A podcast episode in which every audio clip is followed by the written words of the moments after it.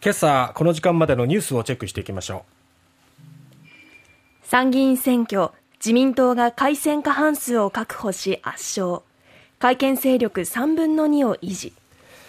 今日はこの一項目選挙についてお伝えしていきたいと思います、はい、昨日投票が行われました参議院選挙ですが開票が続いていて自民党は改選過半数の63議席を単独で確保して大勝です改選55議席を上回ったほか公明党と合わせた与党の議席は70以上に達しています。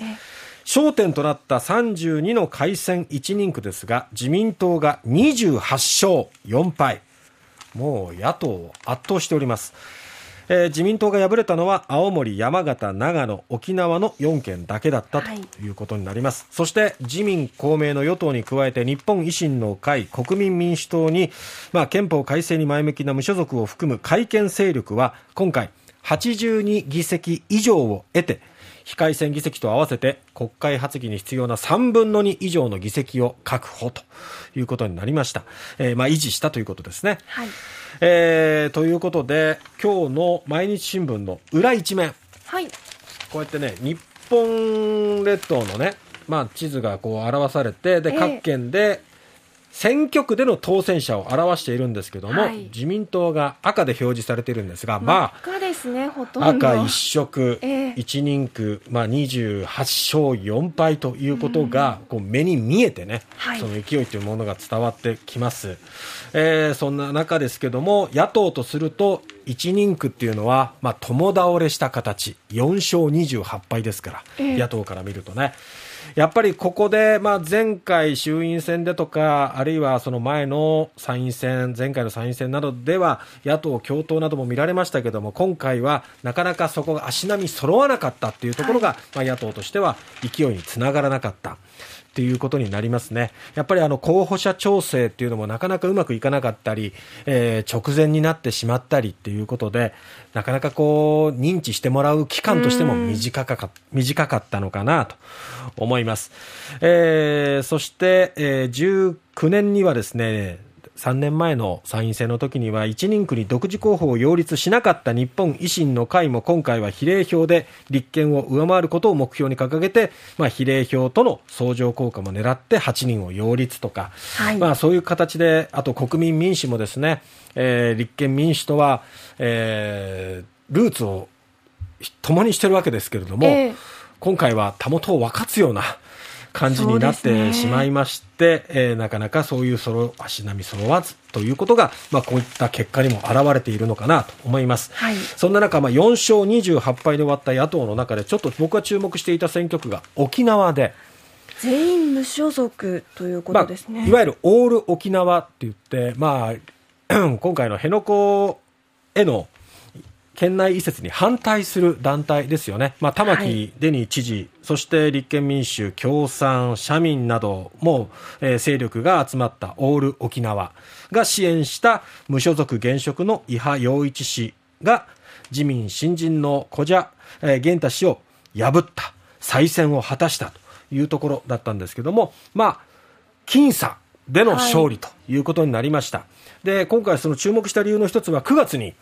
沖縄は知事選を控えているんですね。えー、この知事選に向けて、えー、辺野古移設反対っていう票と、えー、それを容認っていう側とで、どっちに行くのかな、この知事選を占う、まあ、前哨戦とも位置づけていたわけですけれども、はい、そういう中では、今回、伊波氏が勝利したということで、まあ、知事選での再選を目指す玉木氏にとっては大きな弾みになったのかな。ただ、本当に僅差だったので、えー、まあ、油断はできないなと思います。では、えー、ここでですね、まあ、各党の幹部の声を聞いていただきたいと思います。まずは自民、茂木幹事長から。多くの国民の皆さんからご支持をいただいたと、えー、心からあの感謝を申し上げます。えー、日本が、まあ、国難とも言うべき、えー、状況に直面する中で、政治の安定という力をですね国民皆さんから与えていただきました。この国民の期待にあのしっかり応えてですね内外さまざまな重要課題に、ね、一つ一つ解決をしていきたい。こんなふうに考えています。という、まあ、茂木幹事幹事長の声がありましたけれども、はい、さあ、自民党としては、これから憲法改正、そして安全保障、外交、さらには物価高対策など、はい、まあ、国民の関心が特に高かったものに対してもどういうふうに動いていくのか、まあ、特に憲法改正に関してはすぐ動けるのかどうかというところ、まあ、会見4党の力がね、まあ、3分の2以上を占めているわけですけれども、はい、そんな中でただ、自民と公明党もちょっと主張違うので、まあ、すんなりすぐ発議っていうわけではないでしょうけど、まあ、議論が進んでいくのは間違いないのかなと思います。えー、えー、続いて、立憲民主党、泉代表の声です。今の自民党の政治に対して不満はあれども、それ以外に、政権を任せられるだけの勢力というふうに、国民の皆様から認知をされる勢力に、まあ、我々立憲民主党も含めて、なり得なかったということ、えここは痛感をしております。あの野党の力不足、これは率直に受け止めながら、立憲民主党として政権交代を目指す、政権を運営できるもう一つの勢力づくり、ここに力を注いでまいりたいと思っております。ということで、まあ、受け皿になり得なかったというところ、敗戦の弁といった感じでしたけれどもね、はい、